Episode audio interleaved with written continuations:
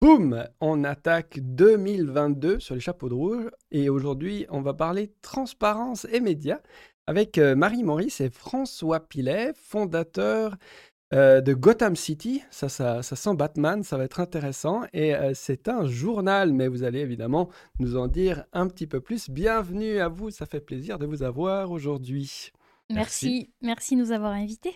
Ouais, c'est chouette, c'est chouette. Alors, euh, ce projet Gotham City, je crois qu'il a 5 ans maintenant. On peut dire que c'est un média relativement jeune et récent. Bah, peut-être que si vous nous donniez un petit peu euh, l'histoire de, de, ce média qui me semble courageux quand même, puisqu'il s'attaque à la criminalité en col blanc et on parle souvent de, corruption et, autres malfaisances en Suisse, mais c'est toujours assez flou hein, de quoi on parle. Donc euh, ça, c'est cool. On va pouvoir euh, certainement avoir un peu plus de, précision. Qui souhaite commencer à détailler les contours de votre projet? Euh, donc on est journaliste, journaliste de presse écrite. on a travaillé dans, dans, toutes sortes de rédactions en Suisse romande.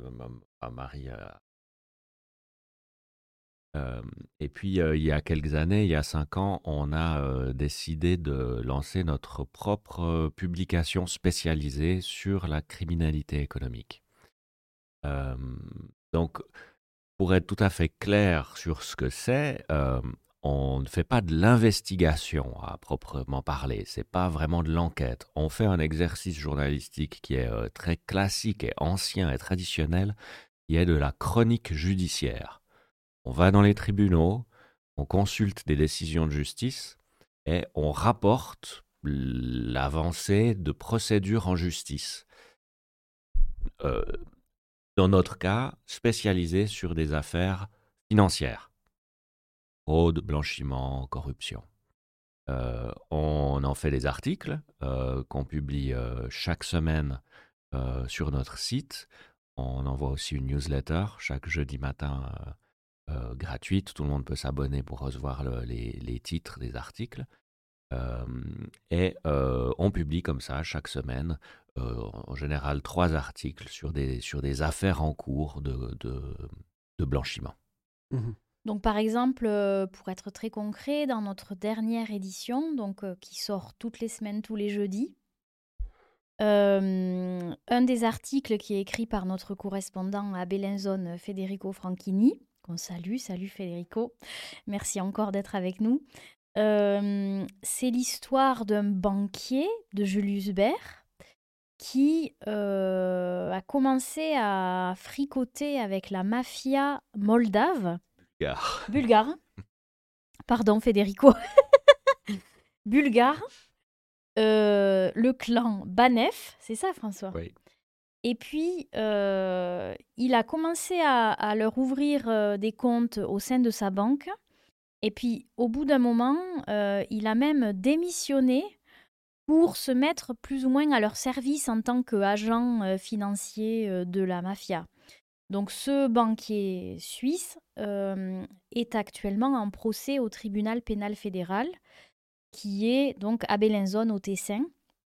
Et notre correspondant suit toute cette affaire. Et donc là, il s'est concentré spécifiquement cette semaine sur, euh, sur ce monsieur qui a eu une trajectoire de vie un peu particulière. Mais c'est un exemple assez classique de ce qu'on publie toutes les semaines, c'est-à-dire du fait divers économique, comme on le dit parfois. C'est des gens qui euh, détournent de l'argent, qui en volent, qui font des transferts qui sont de la fraude fiscale. Enfin, c'est tout ce qui tourne autour du, crime financier et qui a toujours un lien avec la Suisse, souvent par des comptes bancaires, parfois par des études, parfois par des intermédiaires ici qui portent des valises ou qui ont un mmh rôle à jouer dans le montage financier. Wow. Et ce Frédérico, donc, il est en Suisse ou Federico, notre correspondant, donc notre collaborateur. Vous euh, travaillez en Suisse ou des fois vous allez à l'étranger pour... Euh, Nous, on est toujours basé en Suisse, euh, mais Federico, lui, il est au Tessin, mais c'est la Suisse. Donc il est plus près du, tribunal pénal fédéral, donc il peut se déplacer pour aller suivre les procès qui ont lieu là-bas. Nous, on est basé à Lausanne, mais on se déplace souvent à Genève et parfois dans Suisse allemande, donc on, on, sillonne un peu la Suisse. Puis on a Colline Emelle, notre chère collaboratrice, qui elle est en France voisine et qui s'occupe plus spécifiquement d'une édition française de Gotham qui est plus consacrée à la France. Ok. Alors, on entend souvent parler de la fraude sociale. hein, On, dit souvent, euh, voilà, ceux qui profitent des assurances, ça on voit beaucoup dans les journaux, mais la, fraude fiscale, effectivement, c'est quelque chose dont on entend moins parler, et pourtant, j'imagine qu'elle est conséquente. On dit, enfin, il y a un peu cette image aussi de la Suisse euh, comme étant euh, le paradis des banques et de l'opacité. Est-ce que dans les faits, enfin, dans votre travail, vous vous rendez compte que cette criminalité en col blanc, elle est elle est aussi grande qu'on pourrait l'imaginer?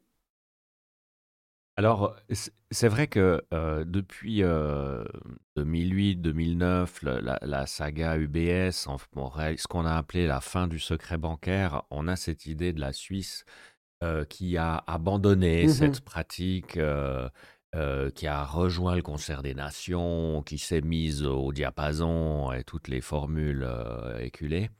Euh, c'est vrai en partie. C'est vrai pour ce qui était vraiment traditionnellement la clientèle privée européenne, c'est-à-dire l'image type, c'était le dentiste allemand hein, qui mettait ses, ses- ses- Hmm. ses revenus non déclarés dans des banques suisses, l'entrepreneur français qui fraudait le fisc dans son pays, les Suédois, les Italiens, etc., qui venaient cacher leur argent. Euh, généralement honnêtement gagnés, c'est-à-dire que c'était des gens qui simplement déclaraient pas des revenus dans leur pays. Euh, c'était pas forcément des activités criminelles. Il y, y en Mm. avait, mais disons la grande masse, c'était des gens qui qui déclaraient pas leurs revenus dans leur pays, puis qui venaient le cacher en Suisse Pour le soustraire à l'impôt. pour le soustraire à l'impôt dans leur pays. Euh, ça, c'est vrai que c'est terminé euh, depuis l'introduction de ce qu'on appelle l'échange automatique, c'est-à-dire que maintenant, bah voilà, les, les fiscs des pays européens et même de- de- des pays occidentaux euh, se, se parlent et s'échangent des informations. C'est-à-dire que c'est plus vraiment possible de cacher un compte pour un Français, c'est plus possible de cacher un compte en Suisse. Euh, et voilà. Donc c'est- ça, ça c'est vrai que ça a disparu. Euh, mais on s'est beaucoup reposé sur cette idée-là Mhm. pour dire que la, la place bancaire suisse est devenue propre.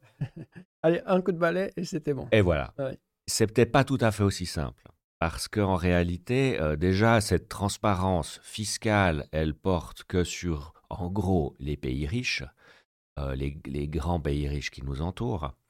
Euh, elle concerne pas du tout l'Amérique du Sud, l'Afrique, l'Asie, euh, ou beaucoup moins.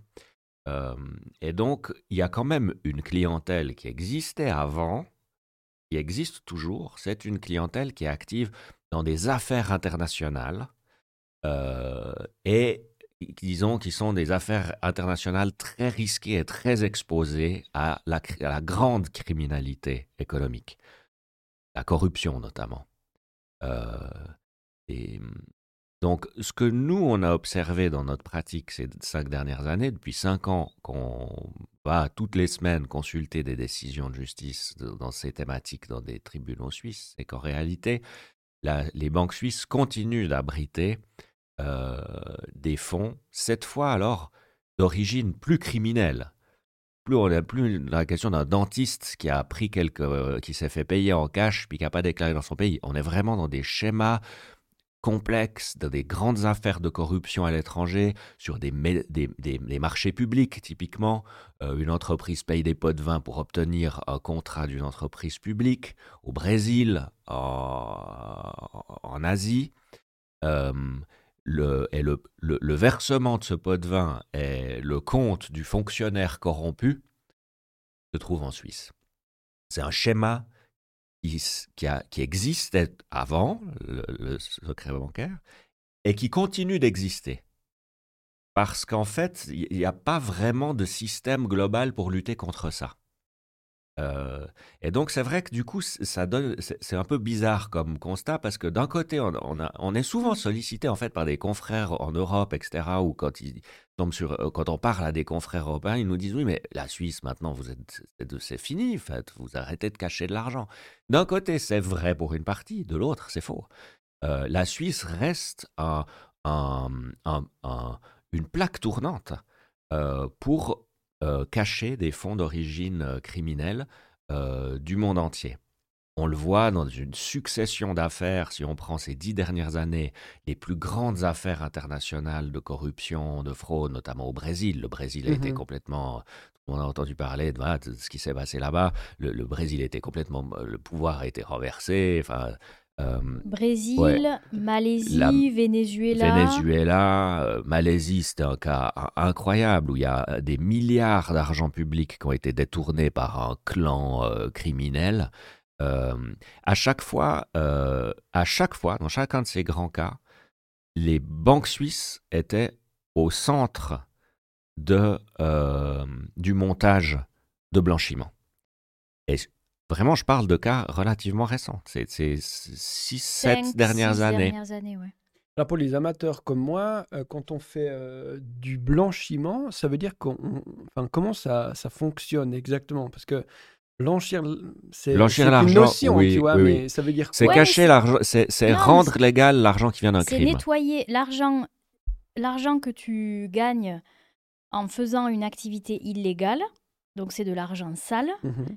Et pour Genre le- tu vends des armes ou tu tu, tu vends fais des quoi? armes ou tu vends de la drogue ou tu euh, tu le voles, euh, tu le piques, euh, tu le piques à ton Mille patron, tu, voles dans la caisse. Enfin, euh, On voilà. peut prendre un exemple tout à fait concret, courant, absolument courant euh, dans, dans les schémas qu'on qu'on observe euh, dans, nos, dans, dans les tribunaux suisses aujourd'hui. C'est un fonctionnaire brésilien qui a touché un pot de vin, qui a touché un million de dollars pour favoriser, pour attribuer un contrat Mhm. à une entreprise, à telle ou telle entreprise. Donc ça, c'est illégal. hein. On n'a pas le droit de corrompre des fonctionnaires. Le fonctionnaire, il travaille pour les Brésiliens.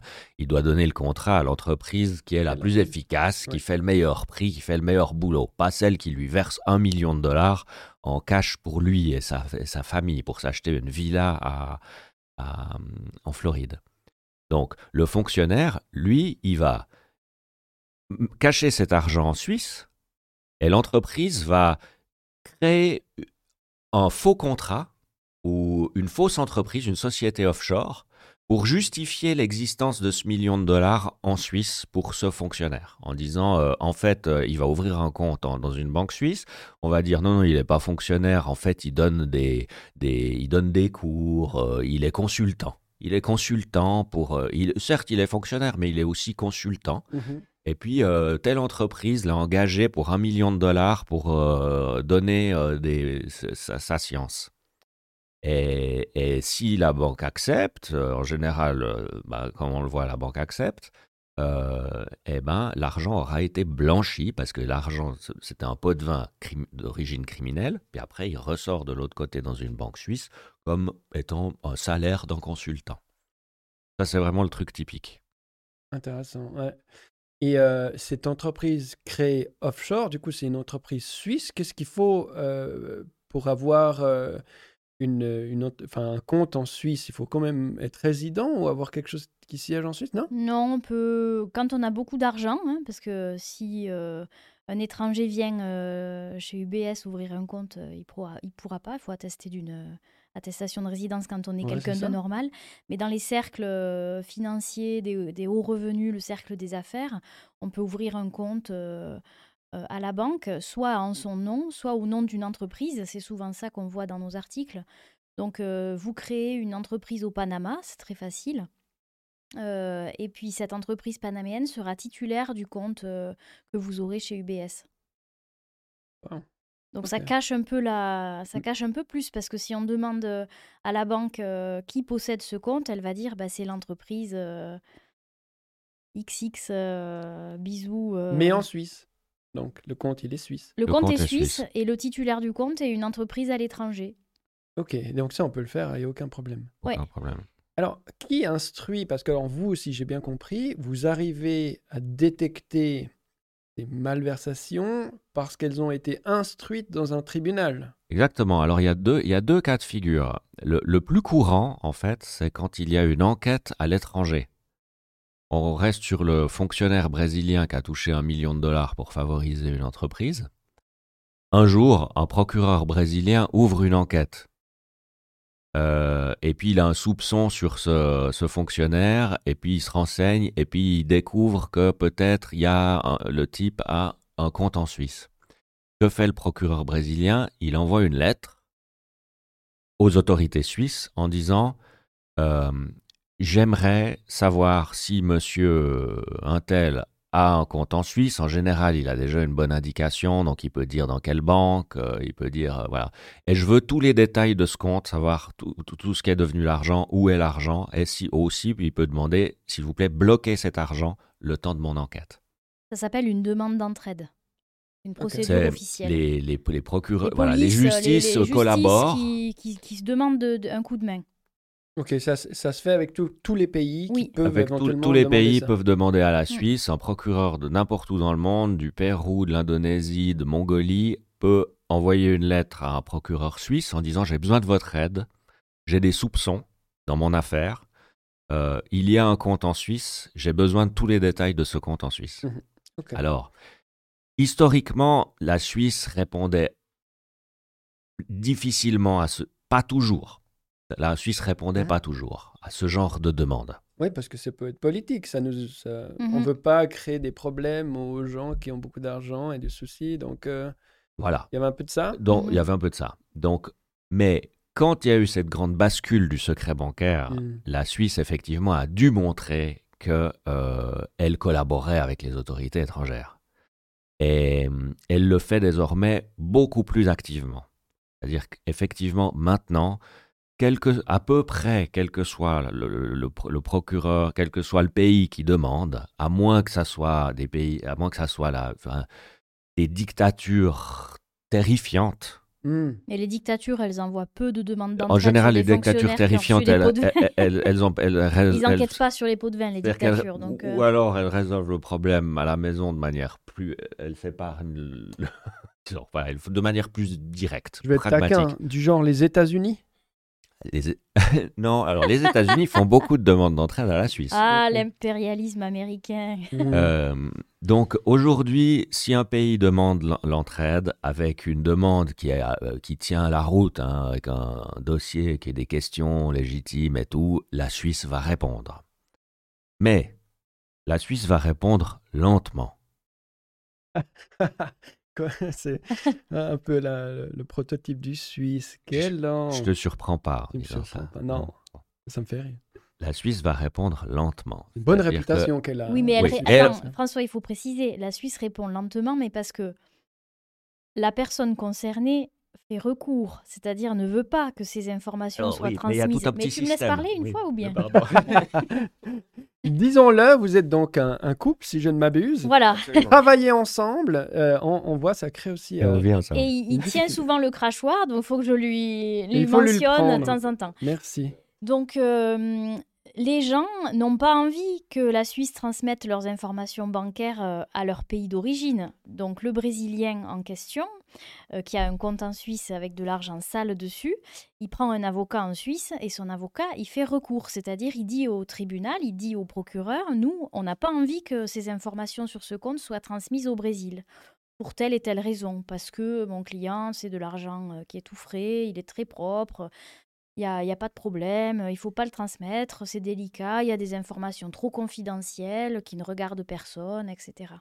Et donc ça, ça prend du temps, ça, ça, ça va dans tout le système judiciaire suisse, donc parce qu'ils font recours et recours, et ça peut aller jusqu'au tribunal fédéral. Je ne sais pas si les gens savent ce que c'est, mais donc c'est l'équivalent de la Cour suprême, pour te faire plaisir, vu que tu adores les États-Unis. Mhm. Euh, c'est l'équivalent de la Cour suprême en Suisse. Et dans ce tribunal fédéral, on voit passer beaucoup de demandes d'entraide. Et c'est comme ça qu'on, souvent, euh, pour une partie des sujets, qu'on arrive à trouver ces sujets. Parce qu'on voit un recours contre une demande d'entraide au sujet d'un compte euh, sur un fonctionnaire brésilien. Et là, on cherche un peu dans la presse brésilienne, on se renseigne, on essaie de recouper les infos, puis on devine un peu de, de qui il s'agit. Et là, ça nous fait un sujet. Ok. Et euh, il y en a beaucoup de ces cas? Enfin, c'est difficile Toutes à les semaines, euh, plusieurs par semaine. C'est énorme. Et ça constitue une bonne partie de nos sujets, effectivement. Donc le blanchiment, Oui, principalement. oui. Ok. Et alors après, une fois que vous avez ces informations, euh, vous, parce que vous avez détecté qu'il se passait euh, des choses, Donc, vous, qu'est-ce que vous en faites? Vous, les publiez tels quels Nous, on prend le document, on, se base toujours sur des documents de justice publics en accès ouvert. la justice, un des principes de la justice, c'est que la justice soit rendue de manière publique pour que le peuple contrôle que les choses se passent bien. La mmh justice de, de, de couloir, ce n'est pas une justice démocratique. Donc, les autorités judiciaires, les tribunaux, doivent publier les jugements euh, sur leur site internet, c'est obligatoire. Euh, alors parfois ils le font très bien, parfois ils le font moyennement bien, donc il faut se renseigner, leur demander euh, d'être un peu plus précis dans la transparence de l'information de justice. Mmh donc nous, on trouve ces jugements. En tant que journaliste aussi, on a accès à des documents, par exemple avant un procès.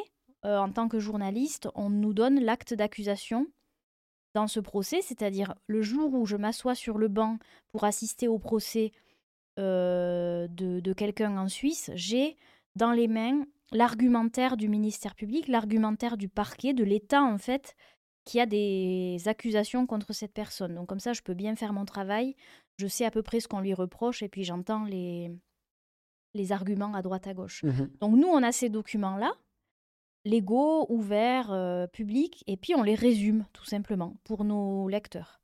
On va dire, ben, euh, une banque suisse euh, dans le viseur du ministère public brésilien. une demande d'entraide a été adressée à la Suisse par le ministère public brésilien parce qu'ils soupçonnent un de leurs fonctionnaires d'avoir ouvert un compte dans telle banque. Puis après, on résume un peu le document. S'il y a besoin, on appelle euh, quelqu'un pour avoir des précisions sur une formulation, si on comprend mal quelque chose, on contacte systématiquement évidemment les avocats pour avoir leur point de vue, qui donnent un commentaire sur cette affaire. Parfois ils répondent pas, mais quand ils répondent, on est content euh, qu'ils nous répondent. Et puis voilà. Ok. C'est pas très compliqué en fait. Quand le procureur il demande à la Suisse, il va d'abord euh, demander au niveau euh, de la justice euh, communale, cantonale ou, fédérale? Les demandes d'entraide arrivent toujours à Berne, et après... au parquet fédéral, et après, parfois c'est eux qui traitent. Parfois, ils envoient le dossier au ministère public cantonal. Mhm. Les cas que moi j'ai vus le plus souvent, c'est que c'est renvoyé vers Genève. Si s'il y a que des comptes à Genève et que c'est une affaire qui est très genevoise, il arrive que le parquet fédéral euh, transfère ce dossier d'entraide euh, au parquet genevois. Parfois, il y a des demandes d'entraide au parquet cantonal genevois, mais dans mon expérience, c'est assez rare. En général, c'est vraiment des procédures assez standards où ils envoient tout à Berne et puis c'est Berne qui se dépatouille un peu. Alors tu disais un peu plus tôt, ça prend du temps et j'imagine que vous avez euh, un suivi sur tous ces dossiers, euh, qu'il n'y a pas de fumée sans feu. En général, euh, comment sont finalisés ces dossiers? Est-ce qu'il y a des moyens pour finalement faire durer le truc et puis on oublie un peu ces malversations? Ou est-ce que vous avez l'impression que les criminels en col blanc, finalement, on les attrape et après, qu'est-ce qu'on en fait si c'est le cas, par exemple, si c'est prouvé que euh, ils avaient effectivement euh, fait des malversations. Micro. Donc, micro. donc Baisse le, un peu plus bas. Ouais, le, le cas typique, euh, le cas typique, c'est ça, c'est-à-dire que je prends un exemple au hasard. Hein, je, un, procureur fait une, mène une enquête sur le cousin du président au Pérou, dans un pays X. Il est question de compte suisse. Euh, le cousin aurait profité de voilà, aurait, détourner de l'argent public euh, avec euh, l'aide de son cousin président. il en, le procureur envoie une demande d'entraide à la Suisse. À ce moment-là, souvent, cette affaire-là, elle a été rapportée dans les médias péruviens, par exemple. Hein. Il y a eu des articles qui disaient hum, le procureur Garcia euh, enquête sur le cousin du président. Euh, mhm. Mais il aurait demandé, il y aurait des comptes en Suisse. Et jusque-là, c'est que des informations, disons, de presse, c'est que des informations, euh, c'est du oui-dire, c'est des conditionnels. euh, et il n'y a rien de factuel. Le procureur, il a quand même fait sa demande à la Suisse. Donc le temps que la demande arrive en Suisse, que le cousin du président prenne un avocat en Suisse pour faire recours contre l'entraide, pour retarder le truc, que tous ces recours arrivent jusqu'au tribunal fédéral et soient définitivement repoussés parce qu'ils le sont plus que 9 fois sur 10. Il s'est passé en 3 et 4 ans. Mais ce jour-là, le jour où le tribunal fédéral dit nous accordons l'entraide, là, pour la première fois, il existe un document public officiel qui confirme l'existence de cette enquête. Et là, nous, on écrit l'article pour dire la Suisse accorde l'entraide au Pérou dans l'enquête sur le cousin du président. Mmh Et pour le public suisse, ça va pas être une énorme nouvelle parce que des, enfin, je veux dire, voilà, c'est une dépêche. Pour nous, c'est un article important. Nous, on publie ça, et voilà. Et ça va faire trembler personne en Suisse. Par contre, au Pérou, ça va être très important parce que ça va, quatre ans plus tard, ça va confirmer ce qui s'était déjà dit, euh, c'est-à-dire que le procureur fait une enquête, etc., puis que maintenant il a reçu les informations et qu'il va pouvoir établir son dossier, qu'il va pouvoir vraiment le prouver. Alors après, si ça aboutit, si le procureur réussit à faire condamner le cousin et peut-être faire démissionner le président, bah ça, l'histoire le dira. Et puis des fois ça arrive, des fois ça arrive pas. Mais pour bien, c'est quand même un système assez intéressant. C'est-à-dire que en fait, finalement, la confirmation finale, elle dépend quand même un peu de la Suisse, quoi. Tu n'as pas répondu à toute la question. Et c'est pour ça que je reprends le, micro, parce que euh, je vais donner un autre exemple et, répondre peut-être plus précisément à ta question. Parfois, on traite de procédure en Suisse, c'est-à-dire que euh, parfois, dans ces dossiers, la Suisse décide, elle aussi, d'ouvrir une enquête sur la personne qui a servi d'intermédiaire ou sur la banque qui a abrité ses comptes. Mmh Donc, il n'y a pas seulement l'enquête au Pérou, il y a aussi l'enquête en Suisse à un moment. Et ça, donc la Suisse, elle va dire, bon, le cousin euh, du président au Pérou, lui, il faut qu'il soit jugé dans son pays. Par contre, nous, on peut s'intéresser, par exemple, à l'attitude de la banque qui a ouvert ses comptes sans vraiment contrôler cet argent, parce que c'était évident que cet argent était bizarre.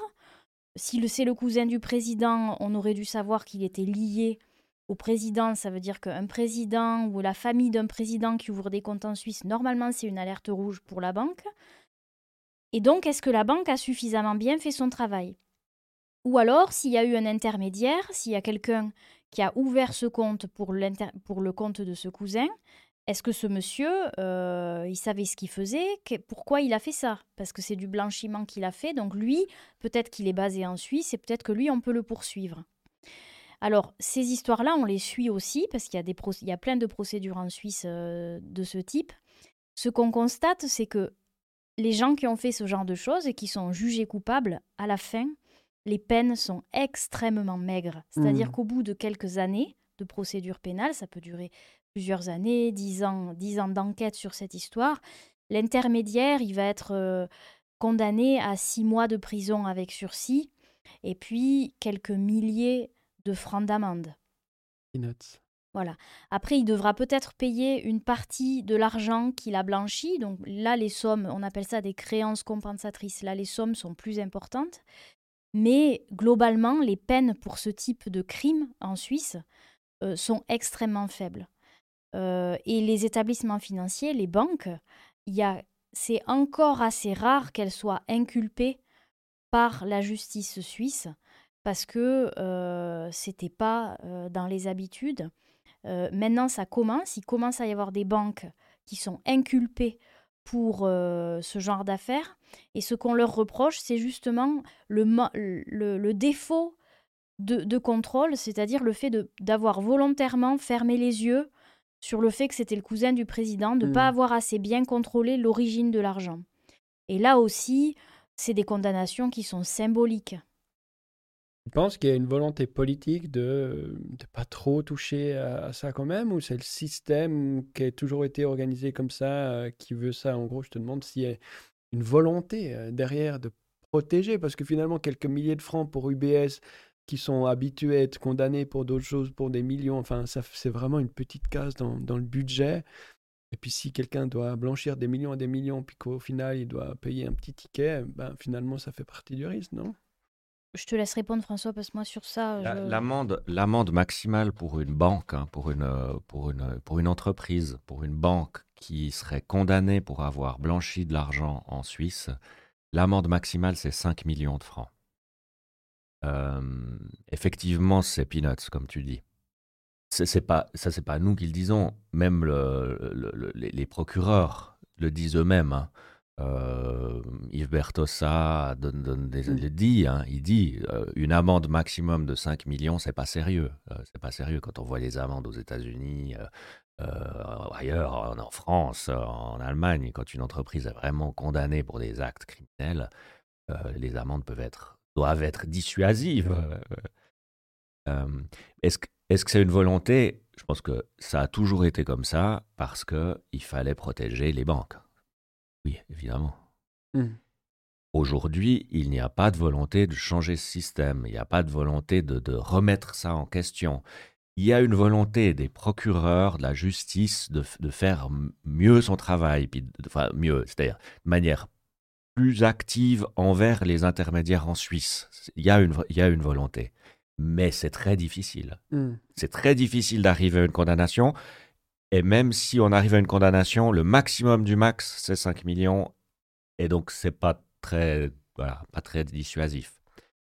Il n'y a pas de volonté politique aujourd'hui de revenir euh, là-dessus ou de changer ça.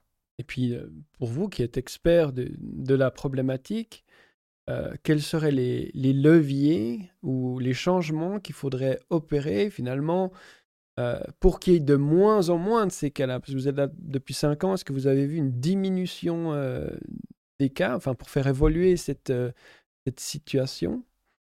Est-ce qu'il y aurait des choses Alors, à faire? On n'a pas vu de diminution des cas, mais comme le disait François au début, il y a tout un tas d'affaires qu'on ne voit plus passer parce qu'il n'y en a plus. Euh, avec les, les États-Unis, la France, les pays européens, vu qu'il y a l'échange automatique d'informations, ces, crimes-là sont, sont devenus plus difficiles. Donc, euh, c'est une autre catégorie. Là, tu qu'on parles du traite. fiscal. Le- Là, je le- par- la fraude fiscale, fiscale, la oui. fraude fiscale, effectivement, la fraude fiscale de clients ça a étrangers. énormément diminué. Ça, ça c'est, on, Ouais. on gère les Ouais. résidus de l'histoire Ouais. aujourd'hui parce Ouais. qu'il y a encore des histoires anciennes, etc. Donc Puis- en ce sens, c'était une bonne chose. euh, Ah, bien sûr que Oui. c'est une bonne chose. C'était- Ça, c'est sûr que c'est une bonne chose. Le problème, c'est que du coup, il, re- il reste encore ce, ce problème du fait, du fait que il y a une- des activités criminelles qui sont, à mon sens, encore beaucoup plus graves que de la simple fraude fiscale. C'est moche, la fraude fiscale. Il faut payer ses impôts, et puis voilà, c'est dans le pays où vous vivez, c'est la base. Mais en même temps, c'est pas tout à fait comparable avec, quel- avec quelqu'un, avec des fonctionnaires corrompus. Moi, je trouve que le fonctionnaire corrompu, c'est encore un échelon, Un autre un- niveau. un autre niveau. On n'a pas résolu ce problème hein, de- du fait que les banques suisses continuent de, de, de, jouer le rôle de plaque tournante Mm. dans des grands schémas de corruption. Euh, Et comment on le solverait, ce problème, justement? Qu'est-ce qu'on pourrait faire? C'est difficile pour nous de donner des leçons, mais de ce- ce qu'on constate, par exemple, entre autres choses, c'est qu'il y a un gendarme des banques ici qui s'appelle la FINMA. Euh, la FINMA est une institution où travaillent beaucoup de personnes, c'est des gens très compétents et experts, mais la FINMA, moi en tout cas, je ne constate pas de, de volonté très forte de faire son travail, c'est-à-dire de surveiller les banques, euh, de vérifier qu'elles ont des procédures adéquates de compliance, comme on appelle, donc de conformité justement, qu'elles ont des équipes sérieuses qui, qui se chargent de euh, regarder si la personne n'est pas cousin d'un président, ce genre de choses Hmm. souvent, euh, on repart sur notre exemple au Pérou. Il y a des articles au Pérou qui disent qu'un cousin du président a des comptes en Suisse. La banque qui est mentionnée dans ces articles de presse, c'est me- c'est même pas sûr qu'elle soit informée que cet article est sorti. C'est-à-dire que souvent, dans les procédures de, de- veille, de radar de ces banques, il manque beaucoup de choses. Donc eux, ils sont pas très bien informés. Les banques sont souvent mal informées. Alors, est-ce qu'elles le font exprès ou pas Je ne sais pas, je, je laisse ouvert. Mais en tout cas, ce qu'on constate, c'est que les banques suisses ont des procédures de vérification de leurs clients qui sont pas toujours bonnes. Et ça, c'est pas notre boulot de, le dire, c'est celui de la FINMA. Mmh Et la FINMA, comparée à d'autres institutions équivalentes à l'étranger, elle est assez peu présente. Elle mène des procédures qui sont d'abord très peu transparentes, auxquelles on n'a pas du tout accès. en tant que journaliste, ils communiquent très peu aux journalistes, ils répondent quasiment jamais. La plupart du temps, c'est pour faire aucun commentaire. On n'a pas accès aux procédures qui sont en train de, mener. Même quand la procédure est terminée et qu'il y a une condamnation, c'est très difficile d'avoir accès au dossier. Donc, pour des raisons légales ou Oui, parce qu'ils sont, ils ont un statut qui n'est pas celui. on avait déjà essayé avec la loi transparence. Hein. La FINMA tombe pas sous le coup de la loi, de la loi transparence. Il y a une loi en Suisse qui permet à tout un chacun de demander à une institution d'être plus transparente sur tel ou tel point. Et la FINMA fait pas partie de la liste des gens concernés, des institutions euh, à qui on peut demander. Donc, déjà, un des premiers pas, euh, si on cherche des solutions ou des, points à améliorer, ce serait d'améliorer la transparence et la pugnacité euh, de la FINMA dans son département spécialisé sur le, contrôle et la vérification. Et qui est en charge de la FINMA C'est des, figures politiques derrière? Non. Non, non. Euh, c'est une institution indépendante. Tout à fait. Publique. Oui, oui. Publique, mais indépendante. Euh, mais qui est rattaché à quel département euh, fédéral? Département fédéral. Le, les, finances, j'imagine. Ouais. Mm. non, effectivement, le, la, surveillance, les procureurs, la justice, on, remarque que la justice suisse tente quand même maintenant mais maintenant, hein, c'est ces deux, trois dernières années, hein, de, mmh, de s'attaquer plus directement aux, aux, banques, aux intermédiaires suisses dans les affaires de oui, blanchiment. clairement. Ça reste, euh, disons, très compliqué pour eux, mais ils essayent au moins de le faire. Pour le côté administratif, c'est-à-dire la surveillance des banques et la mise en place de systèmes, etc., je dirais que c'est très inefficace. C'est, y a pas, ça ça bouge pas. C'est, très inefficace. Mmh. Je pense les banquiers n'arrêtent pas de se plaindre que la FINMA leur, euh, leur demande sans arrêt des trucs, mais des formulaires et... des trucs. Et moi, je veux, bien croire, hein, c'est certainement vrai, etc., qu'il y a un déluge administratif qui est certainement mal orienté. C'est-à-dire que pour les, pour les, en gros, je pense que pour les petits clients, c'est l'enfer parce que dès qu'on fait un virement vers un pays euh, un peu, voilà, vers un pays étranger, euh, il faut se justifier auprès de son banquier parce que c'est bloqué, parce qu'il y a eu un filtre qui a, qui, a, tilté, et puis tout d'un coup il vous demande, il vous pose 15 questions. Par contre, ce qu'on voit, c'est que quand quelqu'un amène une personne, un fonctionnaire dans une affaire ultra complexe, des proches d'un pouvoir autoritaire amènent des centaines de millions à Genève, etc., en un coup, là, ça passe, quoi. Euh, et donc, il y a un problème d'efficacité de ces contrôles. C'est évident maintenant. Voilà, c'est pas à nous de. Mmh.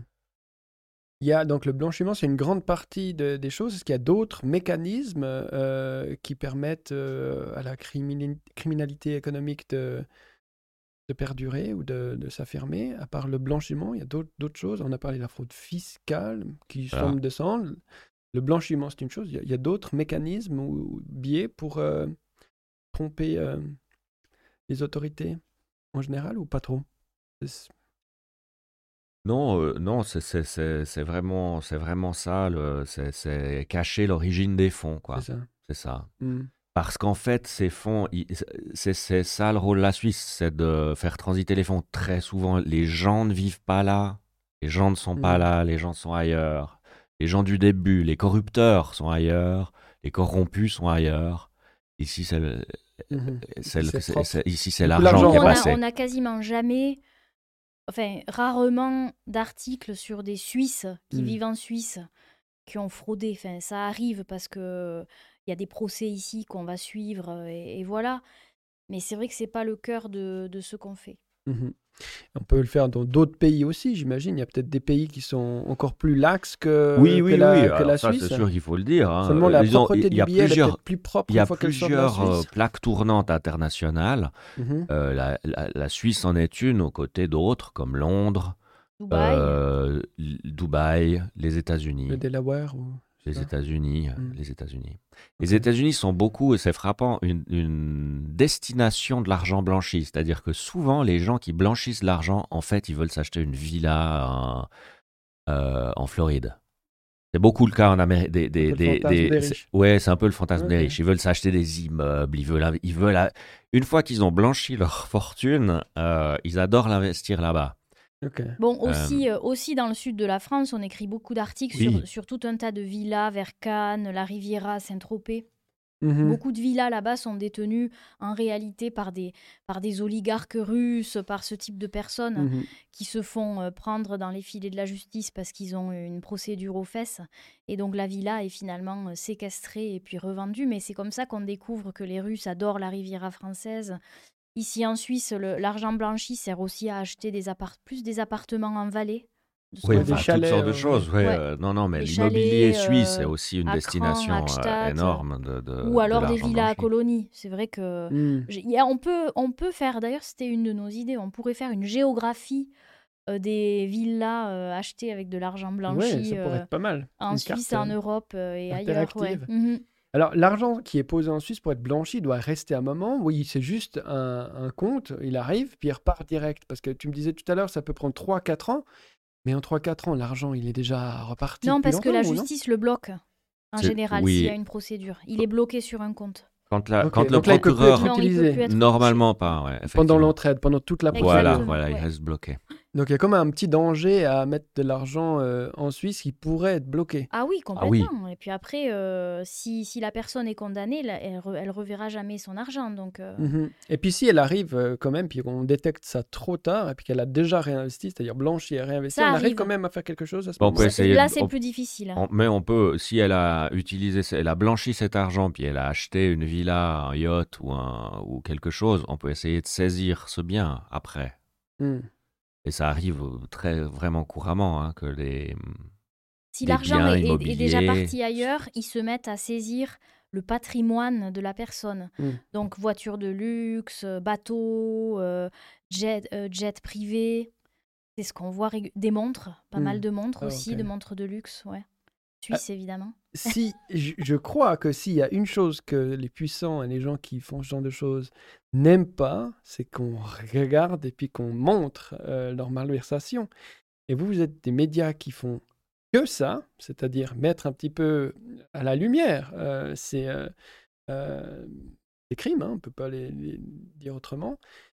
Ils doivent pas aimer ça.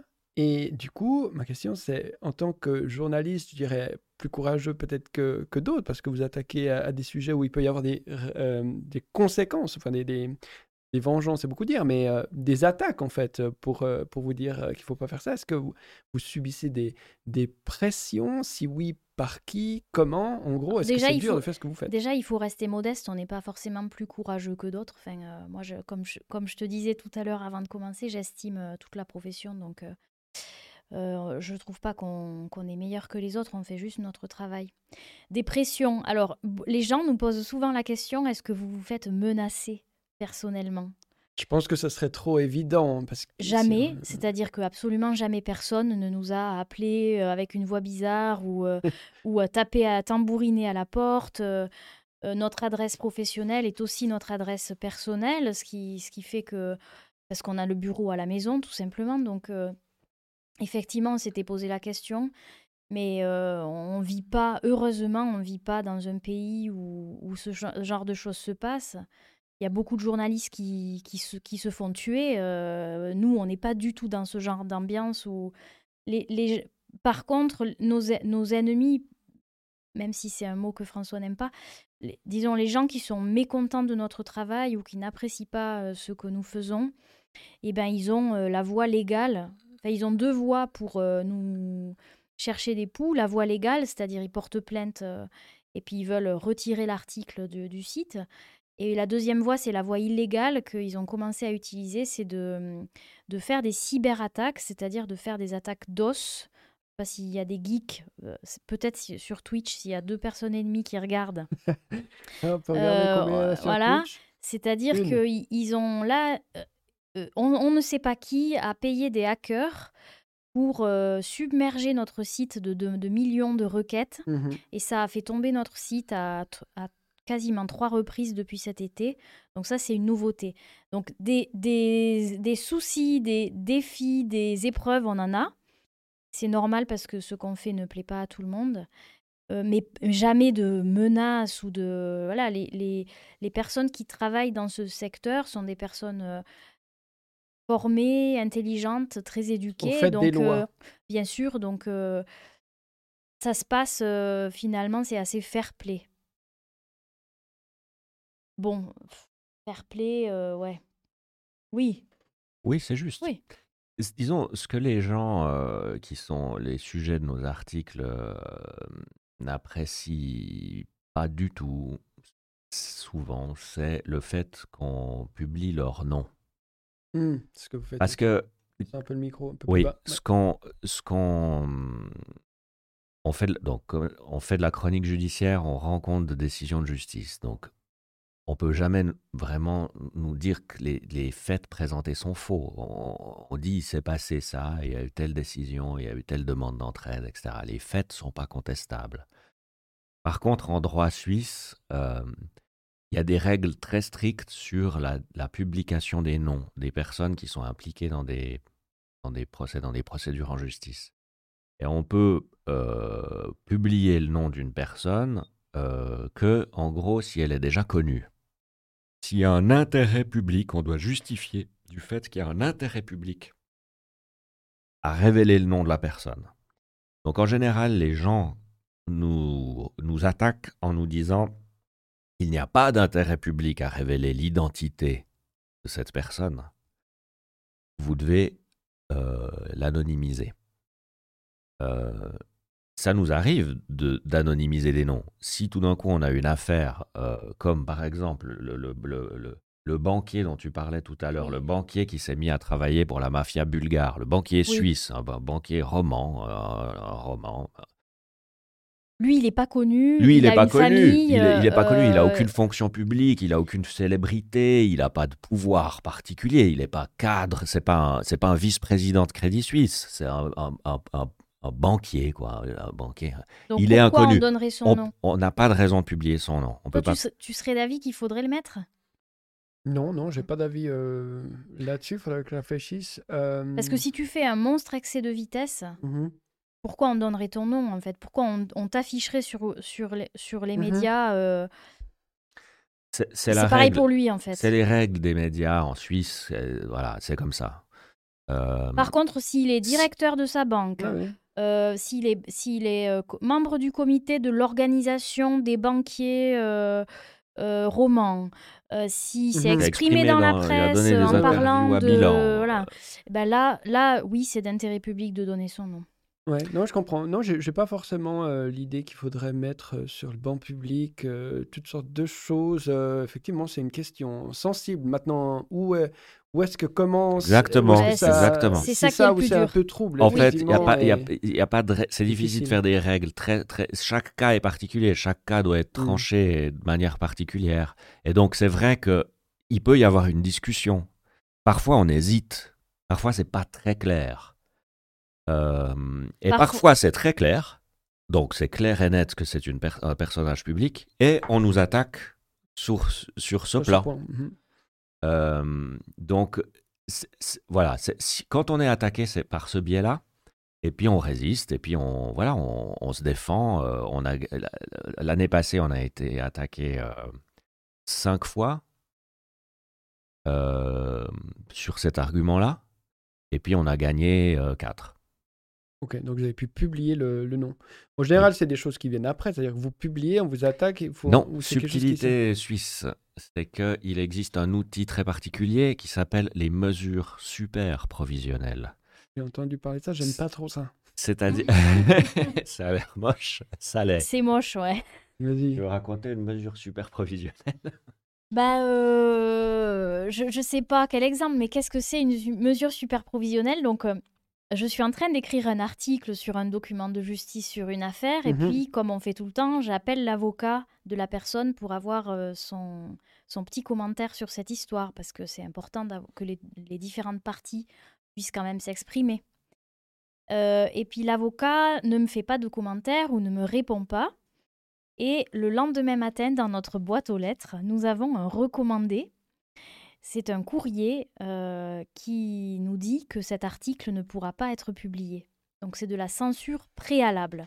C'est un courrier du tribunal. C'est un courrier du tribunal. C'est-à-dire que l'avocat, quand il a reçu le mail de Marie qui lui dit Nous allons publier un article sur monsieur euh, un tel, euh, voilà, euh, ben en fait, au lieu de nous répondre et de nous dire son avis, il a écrit un- un- une lettre à un tribunal en disant Grand danger, euh, Gotham City va publier un article demain euh, qui va révéler l'identité de mon client. C'est inacceptable parce que ça aurait des conséquences dramatiques pour mon client. Ça aurait des circonstances particulièrement graves pour mon, client. Il est urgent d'empêcher la publication de cet article. Le juge de piquet au tribunal compétent euh, reçoit ça et doit décider sur le champ sans nous écouter, sur la, uniquement sur la base des arguments de l'avocat de la, de- de la défense de- du client, euh, est-ce qu'il il interdit ou pas? Mhm. Dans les cas qu'on a eus, parfois le juge dit oui, ok, alors ça a l'air bizarre ce truc, on interdit. Donc là, on reçoit le Dans la recommandé. plupart des cas. Dans la plupart des cas, On interdit juste le nom, bien tout là. Non, non, tout l'article. l'article. Tout l'article. Le temps que la procédure se fasse et que nous on aille devant le tribunal, qu'on justifie nos arguments, que l'autre fasse état de ses arguments, puis qu'un juge tranche sur le fond. Mais pour ça, il faut en tout cas deux mois. Donc, c'est une, une censure d'urgence qui va durer au minimum deux mois, parce que peut-être qu'à la fin, on aura pu faire valoir nos arguments, puis le, le tribunal va dire non, bah en fait, vous avez le droit de publier cet article, puis là on le publie. Ou vous, en fait, non, vous ne deviez pas et vous le publiez pas. Mais dans tous les cas, nous, pour faire ça, on a besoin d'un avocat, Pour vous défendre. bien sûr. Oui. Et puis un avocat, c'est on en a un qui est super, Nicolas Capt à Genève, pour ne pas lui faire de la pub, qui est très spécialisé, qui, qui nous aide euh, dans tous ces cas. Mais euh, il se fait payer, bien sûr. euh, alors, moins, moins que... Enfin, il fait euh, un effort pour une petite entreprise comme la nôtre, mais tous ces frais de justice sont très pesants sur une euh, petite structure comme nous, quoi. Parce que si vous venez à gagner, vous devez quand même payer tous ces frais-là ou On a un remboursement en partie des frais qui est décidé. Euh, souvent, c'est à peu près la moitié des, des frais réels qu'on aura engagés. Euh, si on dépense 4000 par exemple pour une, une procédure, hein, c'est à peu près le montant. Le remboursement des frais sera de- d'environ 2000 Si vous gagnez. si on gagne et, et dans, à plusieurs reprises, les personnes qui ont perdu, c'est-à-dire euh, la partie adverse, ne nous a pas remboursé. Ah, c'est-à-dire que même si elle doit le faire, elle ne le fait pas. Parce que dans ces cas-là, ce sont des personnes domiciliées à l'étranger. Et euh, comment obliger un homme d'affaires indonésien à payer euh, 2000 francs à Gotham City euh, Il y a des poursuites. Mais s'il n'a pas vraiment de biens en Suisse, euh, comment dire, pour un millionnaire ou milliardaire, qu'est-ce que ça peut bien lui faire d'avoir euh, 2000 francs de poursuite euh, avec Gotham City à Genève? Hmm. donc c'est ça qui se passe en fait, c'est que c'est toutes ces procédures, l'accumulation de ces procédures euh, pèse euh, économiquement sur nous. Et Est-ce qu'elle vous force à la censure? D'une certaine manière Vous vous dites, ben là, euh, on peut pas aller parce que du coup, on va, on va non, perdre de l'argent. non, parce que euh, le, le, le, le calcul, la décision, on l'a fait quand on a le document, quand on va publier l'article, et puis on se dit, euh, est-ce qu'on publie ce nom ou pas? Et puis ça, nos règles, elles sont finalement, bah voilà, on refait- On est prudent parce qu'on veut aussi éviter de faire des erreurs, donc on est prudent. Mais quand on le fait, on est sûr de, on, on- on- on- est convaincu de notre bon droit. Donc après, quand on le fait et qu'on est attaqué, en général, ben, on défend.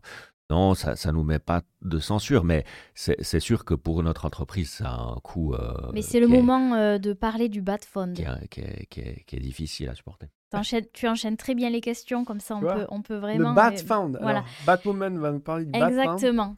Donc, euh, justement, face à l'augmentation de ces dépenses pour, pour nous défendre, mhm qui pèse beaucoup sur notre budget, on a décidé euh, de, de, créer une association qui s'appelle le BATFund. Vous pouvez voir le site sur batfund.ch, batfund.ch.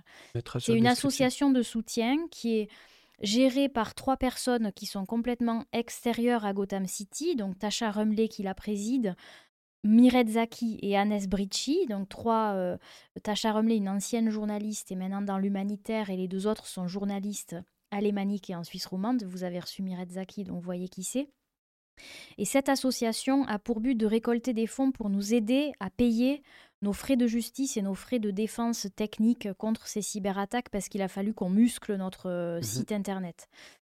Euh, on l'a lancé il y a avant Noël et puis ça nous a permis de récolter quelques milliers de francs qui seront utiles pour payer nos, frais de défense justement. Donc ça, ça a été nécessaire pour nous parce que notre modèle économique des abonnements nous permet de faire vivre nous et puis de payer nos collaborateurs. on ne se plaint pas, ça, ça, ça, fonctionne, ça tourne, mais ces, frais de justice, on n'y arrivait plus. c'est des frais qui sont de, de plus de, de, de, pratiquement de 20 000 francs par année. Et ça, c'était trop pour euh, notre structure. Donc on a décidé de se faire aider et puis de créer cette association qui paiera directement, mmh que ce soit bien clair, réparti, euh, qu'il n'y ait pas d'amalgame et tout. C'est directement l'association qui s'occupera de payer nos frais de justice et de protection technique. Mais euh, mmh voilà, ça c'est la nouveauté.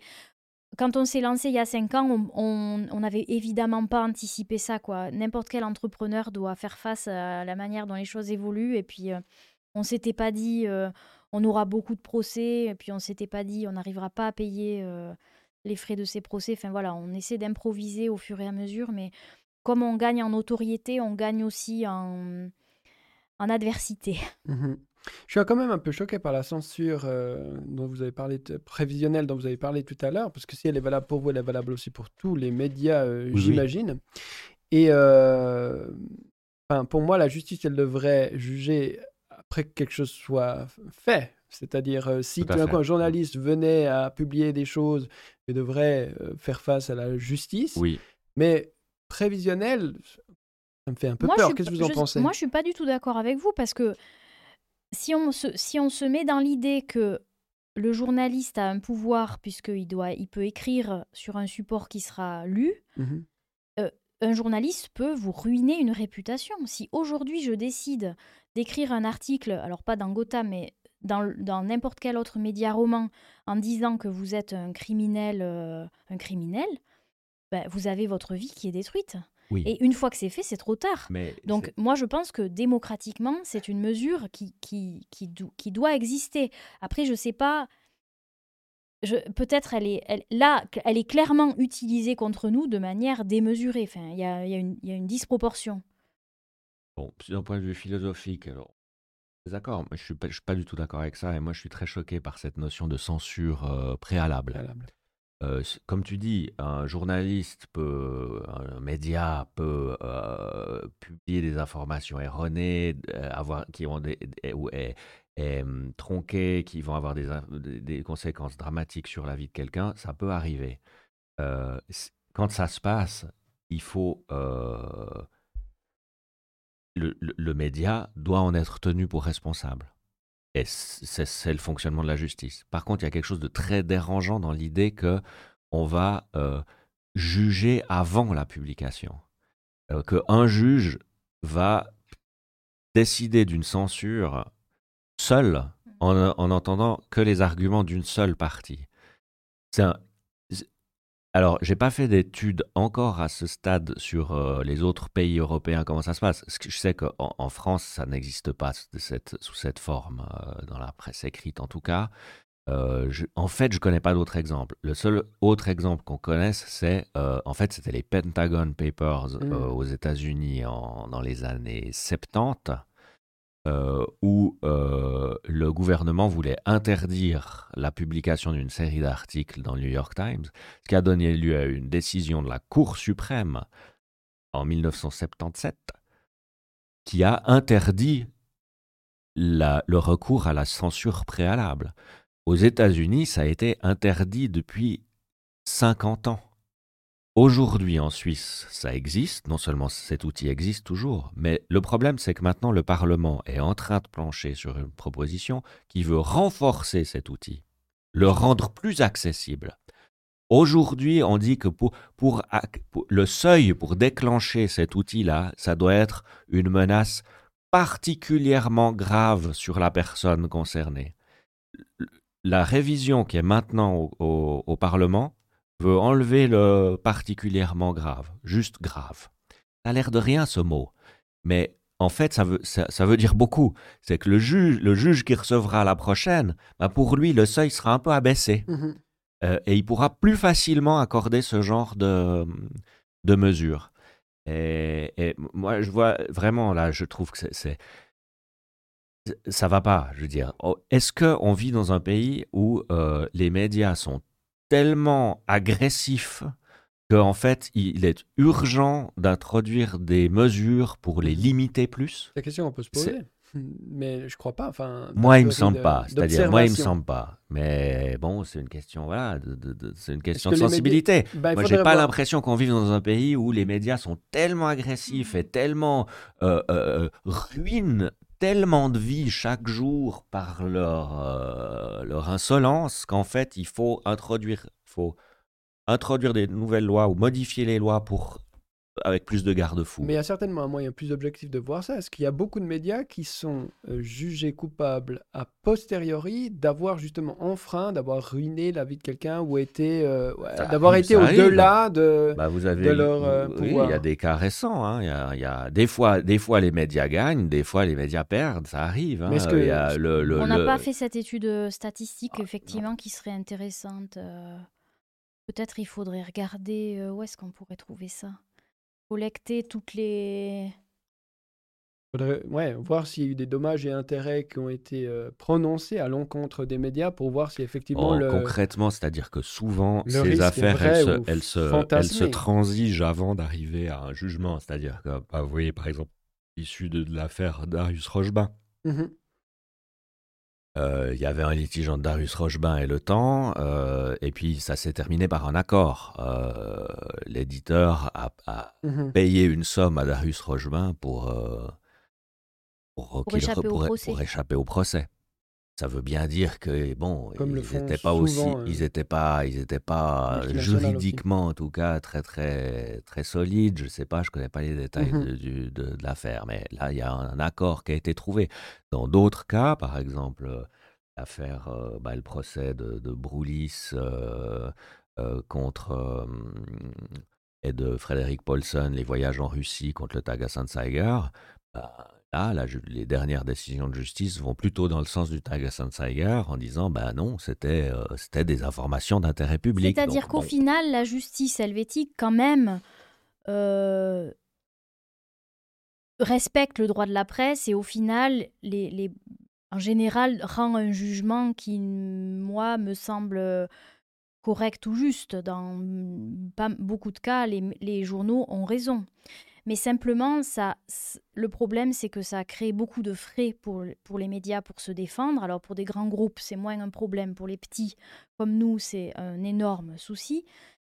Et puis, ça fait perdre beaucoup de temps. Et ça aussi, je pense psychologiquement que ça doit peut-être jouer un rôle sur la manière dont les journalistes travaillent dans ce pays. Parce que quand on fait de l'enquête euh, en Suisse ou quand on fait de la criminalité économique, de la veille judiciaire comme nous, bah, c'est sûr qu'on vit un peu avec ça. Mhm. Et donc, euh, est-ce qu'il y a une autocensure? Est-ce qu'il y a euh, parfois des, des matins où on se dit, est-ce que ça vaut vraiment la peine euh, euh, d'aller au front Et puis, c'est le quatrième de l'année. Et puis, bon, ça, ça joue aussi sur la manière dont on travaille. On ne peut pas dire le contraire.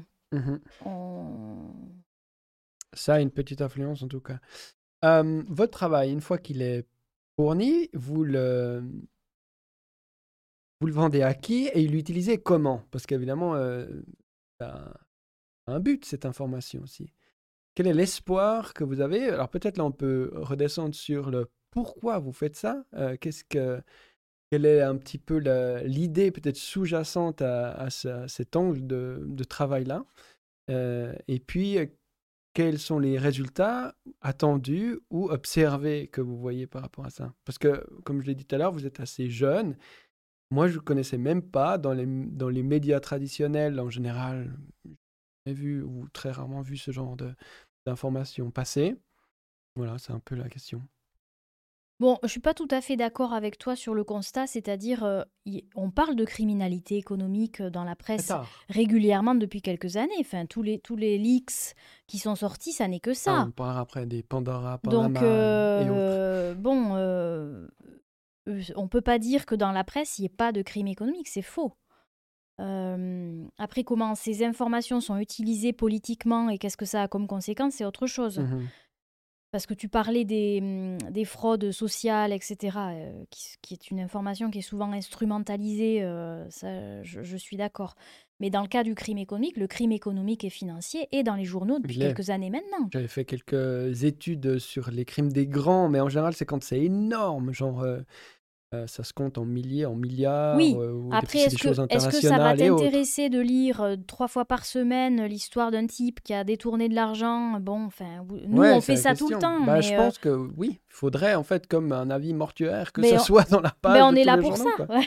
on est là pour ça. Puis nos clients, ils travaillent dans ce secteur. Donc pour eux, c'est intéressant de savoir quel avocat a défendu qui, euh, comment telle banque a travaillé sur cette histoire, euh, combien euh, de peines d'amende a, a, écopé le coupable. Enfin, Donc vos clients, tu dis, c'est les banques et les Nous, nos lecteurs, nos abonnés, puisqu'on est, on vit hmm. uniquement de nos, de nos abonnements, ce, qui est une, une, énorme réussite pour un média indépendant comme nous. On a, on a levé zéro franc sauf pour le bas de fond pour nous aider à payer nos frais de justice. Mais sinon, on s'est lancé avec euh, juste notre plume et notre, notre ordinateur. Mais avec une publication par une fois par semaine. Par semaine hein. ouais. Puis on a un site internet. Donc nos abonnés, ce sont des avocats, des banquiers, des, mmh, des consultants, des ONG, des médias, euh, des ministères publics, des tribunaux. Mmh la FINMA, qu'on salue, euh, des autorités de régulation, euh, des, voilà, des, des gérants de fortune, tous les gens qui travaillent dans ce secteur, donc ce sont des spécialistes. Bien sûr que nous, on fait ça d'abord pour améliorer la transparence de l'information. Après, je te laisse le micro, François, promis. Hein. Nous, on fait ça parce qu'on pensait qu'il y a une information importante qui n'était pas traitée et on pensait que c'était important de parler de ces sujets-là, de ces articles, comme tu l'as dit, d'améliorer la transparence parce que dans le fond, on parle les petits qui font des bêtises. Ben en général, euh, c'est un peu la double peine, quoi. Euh, on n'épargne rien aux petites gens même si j'aime pas ce terme. Et puis, il y a aussi une sorte d'impunité des personnes qui font des crimes financiers parce que ces gens-là, leur peine sera assez faible et dans beaucoup de cas, ils peuvent tout à fait continuer leur vie dans des hautes sphères euh, avec leur, en faisant des affaires. Enfin, je veux dire, on refuse des crédits à des gens qui ont un travail mais pas suffisamment d'argent donc ils demandent un prêt pour se payer une maison, puis on le leur refuse à des gens bien qui n'ont jamais fraudé. Et puis par contre, si quelqu'un est condamné pour fraude ou blanchiment, il peut tout à fait continuer sa vie, puis emprunter de l'argent et, et, acheter des actions, et puis continuer sa vie. Donc philosophiquement, ça n'est pas une cabale contre les riches, pas du tout. Mais pour moi, il y avait un manque d'équilibre de traitement de l'information et, et, qu'il fallait euh, un peu euh, compenser. Je, m'exprime très mal, mais j'imagine que tu, comprends un peu ce que je veux dire, équilibrer un peu tout ça. Et ce qu'on fait, au-delà de l'intérêt euh, technique, intellectuel pour les gens qui nous lisent et pour nous, c'est aussi très important dans les pays dont on, dont on a parlé. C'est très important qu'au Pérou, euh, ils aient une information sur euh, le compte suisse du cousin du, président. C'est important que en Mongolie, ils sachent qu'un candidat euh, aux élections est caché de l'argent en Suisse. C'est important. Ce, genre de choses dans ces pays en développement qui, qui sont peu ou, moins démocratiques que la Suisse. Et, et ça, alors c'est pas eux qui nous payent les abonnements, ça c'est sûr, euh, je crois qu'au Pérou, on n'a pas d'abonnés. Mais, euh, mais c'est aussi pour eux qu'on le fait. Mmh pour améliorer l'information dans ces pays-là. Parce que les affaires qu'on rapporte ont souvent un lien à l'étranger, comme on a dit. Le plus souvent, oui. Mmh. Tu veux ajouter quelque chose par rapport à la, la, volonté sous-jacente ou la, mmh, finalement la, la, source de motivation qui, euh, qui vous a poussé ensemble à, à démarrer Gotham City? Non, non, tu, tu c'est ça. Nous, on est, voilà, journaliste dans l'âme. On a, on a, même si on, est dans une, on édite une publication très spécialisée mmh avec un public spécialisé, on continue de faire du journalisme. et, et, voilà, et ce qu'on veut, c'est révéler des informations qui sont d'intérêt public. c'est ce qu'on fait dans un secteur d'activité très spécifique. Euh, mais c'est là où est notre valeur ajoutée. Et puis, ça correspond aussi à voilà, un, rôle, un, une situation de la Suisse qui est très particulière mmh. dans ce domaine. Il y a eu euh, ces derniers euh, mois, dernières années, souvent des gros booms tout d'un coup, hein, avec les, tu disais tout à l'heure, c'était Pentagone, ça, ça date d'il y a longtemps, mais les Pandora, Panama, ouais, bien sûr.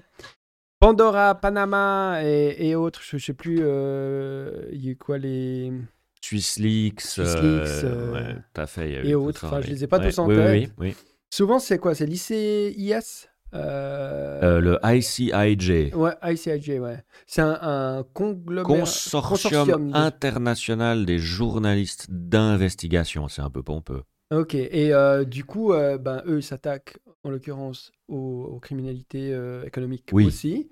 Euh, quels sont les liens euh, peut-être que vous avez avec eux ou pas du tout Aujourd'hui, on n'en a presque pas. C'est des gens qu'on connaît. On a travaillé avec eux auparavant, quand on travaillait pour le matin dimanche, l'hebdo, le temps, etc. On, a, on a travaillé en collaboration avec eux. C'est vraiment une école différente. Que de Gotham, on fait de la chronique judiciaire sur la base de documents d'accès public à la justice, les ICIJ, etc. c'est des leaks, c'est-à-dire que c'est des informations volées. Euh, le critère étant toujours le même, c'est-à-dire que l'intérêt public. Alors, quand ICIJ fait une opération puis dévoile des informations qui ont été volées à une entreprise, à ces entreprises par exemple de, de gestion de sociétés offshore, on en parlait au début, ce sont eux qui se sont fait, Panama Papers, ce sont eux qui se sont fait pirater, une entreprise qui vendait des sociétés boîtes aux lettres, puis tout mhm. d'un coup, tous leurs clients se sont retrouvés euh, exposés parce que leurs données ont été piratées et remises aux journalistes. Alors là, après, la question, c'est de savoir jusqu'où c'est d'intérêt public d'utiliser des données volées pour euh, rendre compte d'une réalité. Euh, dans le cas des Panama Papers, enfin, il n'a pas été reproché grand-chose hein, à, ces, à, ces, médias. L'ICIJ, c'était effectivement assez, de manière assez caractérisée, des informations d'intérêt public hein, sur mmh. euh, toutes les voilà des, présidents, des personnages, des affaires euh, très connus. Euh, donc euh, voilà, c'est un peu le. Alors nous, on n'est plus, on n'est plus tellement en contact avec eux, parce que c'est vrai que ce qu'on fait est un peu complémentaire. Eux, ils sont sur un, secteur, nous, on est sur un autre. Puis des fois, bah, les informations que, que, nous, on peut sortir, parfois on a les suites judiciaires d'affaires qui ont été déclenchées par ces révélations. Ok, parce que toi, tu as travaillé pour euh, ce consortium à un moment Marie et moi, on a travaillé les deux pour. Euh, sur, moi, je travaillé sur plusieurs de ces opérations. Euh, et puis, ensemble, on a travaillé sur les Swiss Leaks. Donc, c'était les listings de HSBC. C'était la liste Falciani. Ah, d'accord. J'ai entendu des critiques par rapport à ce, à ce, groupe aussi de, de politisation, pour le coup, d'utiliser parce que des crimes euh, économiques, j'imagine qu'il y en a partout et tout le temps, et surtout dans les pays où il y a beaucoup d'argent.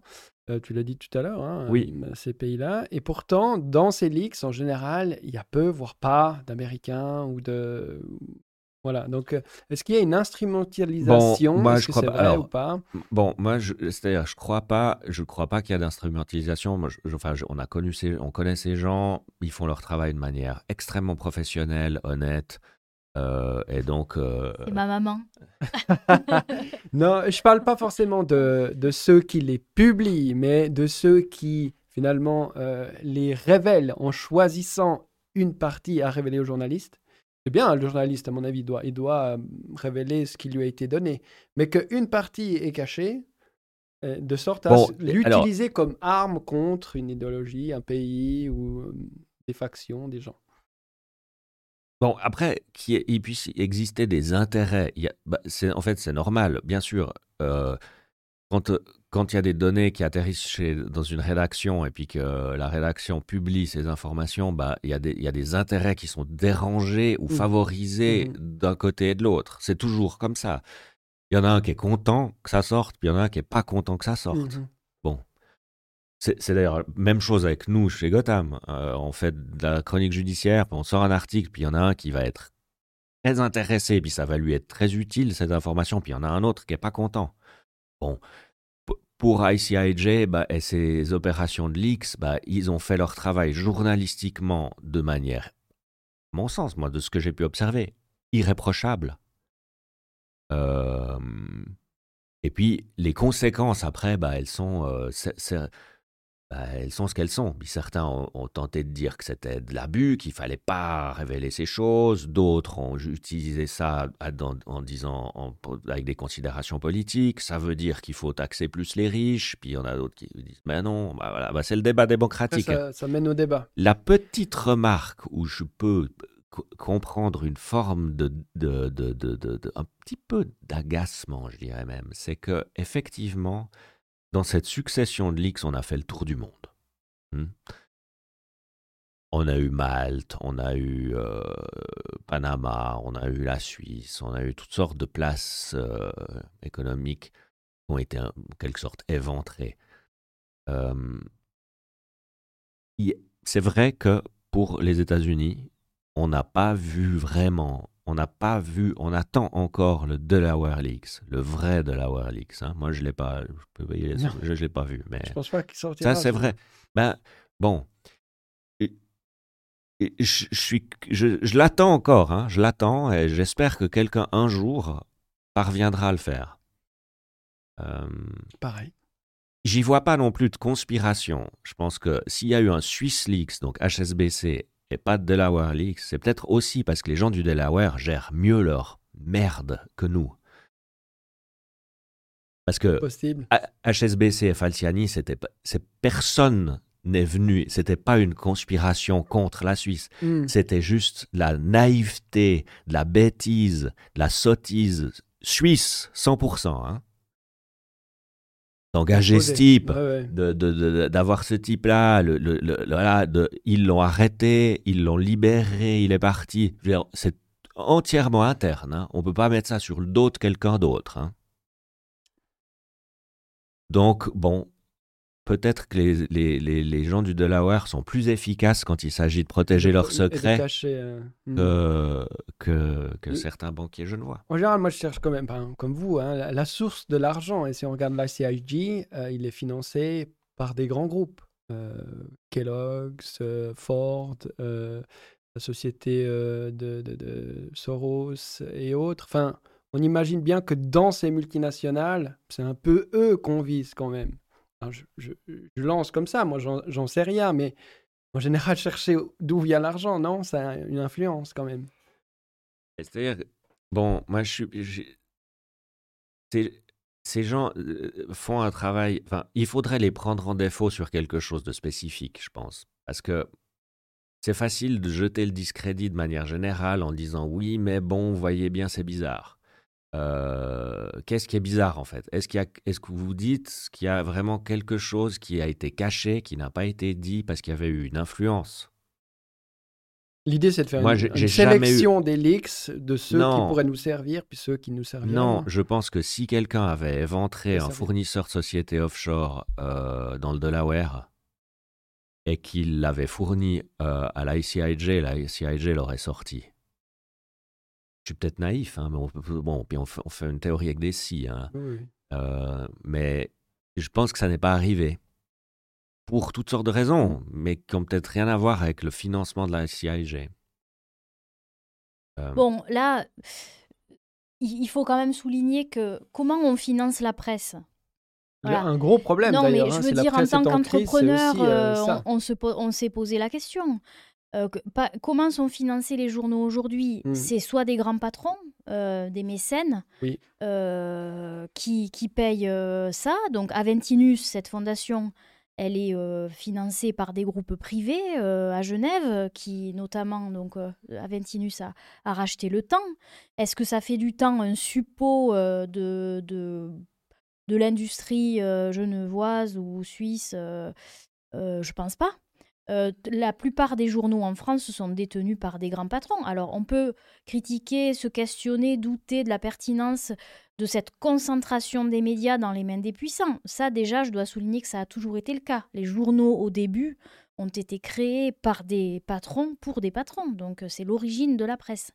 Si on veut sortir de ça, si on, veut éviter de se faire financer par des groupes privés, euh, qu'est-ce qui reste? Il reste les lecteurs, euh, nous, on en vit, donc euh, on en est très heureux. Ou le courrier, par exemple, mais euh, c'est difficile. Ou le courrier, mais c'est difficile. C'est difficile aussi. Pourquoi? Parce que les gens ne veulent plus payer d'abonnement, donc, ou en tout cas, sont pas forcément prêts à payer un abonnement ou plusieurs à des journaux parce qu'ils lisent moins les journaux. Donc là, il faut questionner aussi les lecteurs.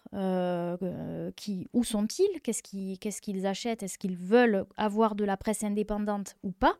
Et ça, ça se paye pour moi. Donc ça, c'est la question. Et si on ne veut pas faire payer les gens, eh ben, il faut lever des fonds.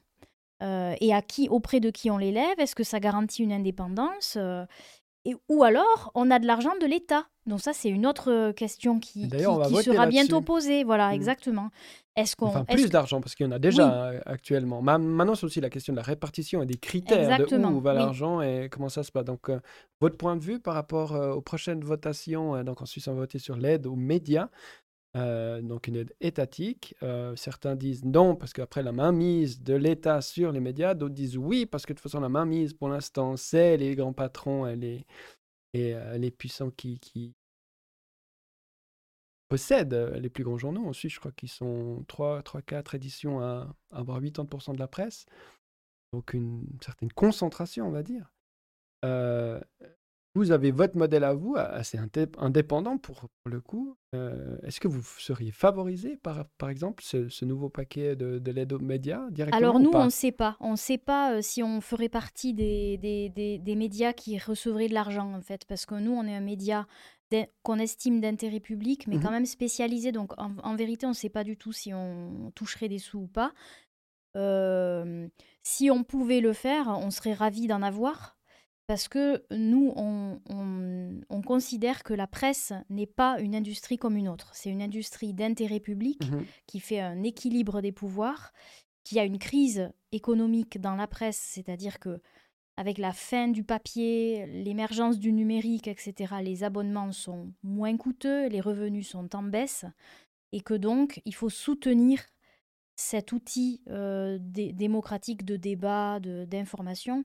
Et donc, moi, je suis favorable, euh, François, je ne sais pas, je pense que oui, mais moi, je suis favorable à une, subvention de l'État, bien sûr. Et est-ce que tu penses que la RTS euh, euh, ce deviendrait une sorte de propagande de l'État fédéral si elle. Mais elle l'est déjà, enfin, ça, ne ben, changerait rien. pour moi. Tu penses vraiment que la RTS est un outil de propagande de l'État fédéral? Non. Non, non, ah. pas de propagande de l'outil ah. fédéral, mais euh, qui a un biais assez normatif, normé, qui, euh, du coup, ne va pas explorer plein de chemins qu'elle devrait explorer. Mais tu as un exemple? Ben, Par exemple, Julian Assange, que, que je relève ici des millions de fois. Euh, le cas Julien Assange, la RTS le couvre de manière complètement déplorable. Euh, et en, termes de politique étrangère, par exemple, euh, les, mensonges qu'on nous donne sur le Venezuela ou sur ces pays dont on met des sanctions, sur la Russie actuellement, sur l'Ukraine, totalement inféodé à, la dog, à la doxa pro-américaine et aux, dépêches de Reuters. Non, il n'y a pas a pas de travail critique sur la politique internationale et, et Martina Shiba a dit qu'effectivement, il n'y avait pas d'argent pour se faire. Donc, en termes internationaux, euh, euh, nous ne sommes pas, les Suisses ne sont pas informés, par la RTS en tout cas. Et du coup, elle suit la ligne pro-gouvernementale. Pour moi, ça, ça fait aucun doute. Il n'y a, pas, il y a absolument ni la volonté, Mais est-ce que tu penses ni la- l'effort qui est fourni pour pouvoir, pour produire, pour donner un tant soit peu de compréhension à ce qui se passe dans le monde. Ouais. mais, mais tu penses que la, la télévision française fait mieux, par exemple? La télévision française fait exactement la même chose, voire pire. Donc ça n'a rien à voir avec le fait que ce soit la RTS. C'est tous les médias, ouais. Je Ah voilà, tous ça, les médias. euh, Donc, donc ça n'a rien à voir avec euh, le sujet dont on parlait, c'est-à-dire l'argent public L'argent public, non, c'est pour ça que je, je pense que l'argent public, euh, c'est une bonne chose dans les médias, parce que je suis tout à fait d'accord avec toi, parce que pour moi, c'est un des piliers de la démocratie, c'est l'information, Mhm. et que dès lors, c'est le public qui doit mettre à son service des moyens de donner une bonne information. Donc je pense pas que le problème il soit de réellement euh, de, de, de l'argent public, je pense que c'est une bonne chose euh, qu'il y ait de l'argent pour euh, la bonne information. Voilà. Mais ça suffit pas, a priori, donner une bonne information qui vienne. de Oui, alors voilà, ça c'est un autre grand débat, mais Mm. euh, ouais. Et ça, ça reste en, en, en suspens. Et donc, les prospects, euh, pour vous, vous allez continuer évidemment euh, à, à œuvrer, à continuer à faire ce que vous faites euh, le mieux. Vous, vous, euh, vous avez une équipe de quand même combien de journalistes maintenant? Et trois, on est trois et un, un réseau de pigistes, plusieurs pigistes. Mhm. Non, bah, on veut continuer de faire notre travail. on envisage, par exemple, de, de- de- d'éditer une, une version en anglais. Parce que on se rend compte qu'il y a un grand intérêt euh, Mhm. international, toujours dans notre activité un peu spécifique et de niche, mais les informations qui passent devant les tribunaux suisses peuvent être d'un intérêt public vraiment important euh, à l'étranger.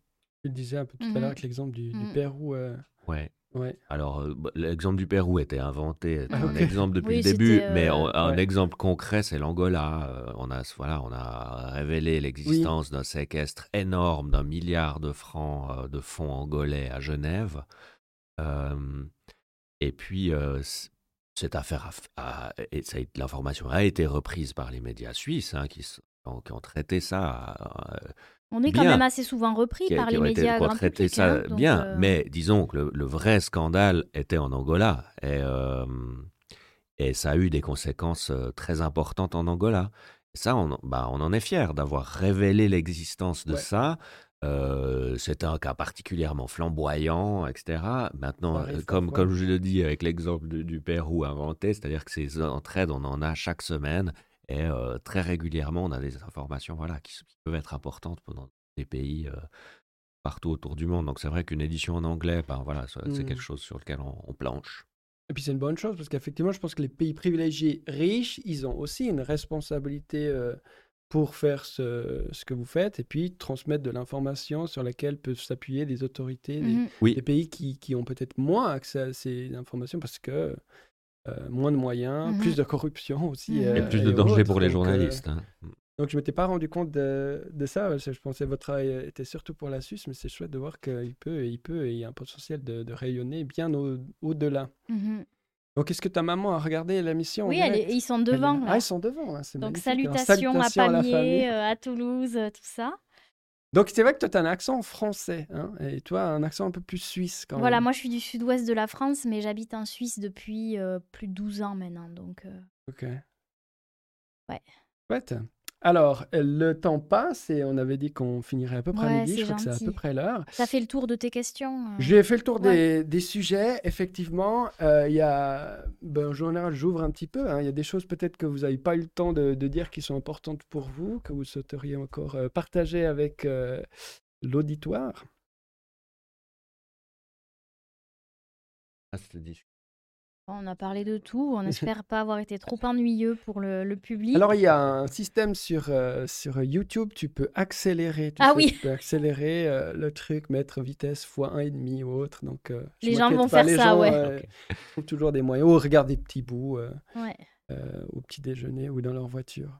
Non, mais alors dire, donc rappeler le, Euh, donc venez jeter un œil sur nos sites gothamcity.ch, gothamcity.fr. On peut avoir un mois gratuit d'abonnement si vous le souhaitez. Il faut juste s'inscrire en remplissant un petit formulaire. On envoie aussi notre sommaire avec des brèves, des, petits articles en accès gratuit toutes les semaines. Donc même si on ne veut pas payer, on, peut recevoir la newsletter tous les jeudis matin pour avoir une idée de ce qu'on écrit. Et puis, il y a ce batfund.ch, B-A-T-F-U-N-D.ch. Donc ça, c'est une association qui, qui nous soutient précisément sur les procédures en justice qu'on a et aussi sur le sur la protection de notre site. Alors ça c'est le moment de promo, mais on, on, a découvert une ONG fantastique qui s'appelle Curium, U-U-R-I-U-M, et qui défend la presse dans le monde euh, sur le plan technologique, qui, aide les journalistes et les, médias à renforcer leur site contre les attaques, contre les cyberattaques, et souvent dans des pays euh, fort peu démocratiques. Et là, pour la première fois, ils aident des Suisses, donc, euh, c'est-à-dire nous. Et ils, sont en train de basculer notre site sur leur serveur. Et ça, ça, sera ça, ça, demande un peu d'argent, puis c'est financé aussi par le Bat Fund, qui va nous permettre de, de, protéger notre site un peu mieux contre les cyberattaques. Excellent. Alors, BAT, euh, Gotham City, tout ça, il y a de l'humour quand même là derrière. Bon, on connaît tous euh, le film et ce qu'il essaie de faire. Euh, pourquoi avoir choisi ce nom-là C'est ah, François, ça. Ah, ok. On finira là-dessus. Juste pourquoi Gotham City, mais même si c'est la ville du crime. Hein. c'est la, ville du crime. C'est la ville du crime.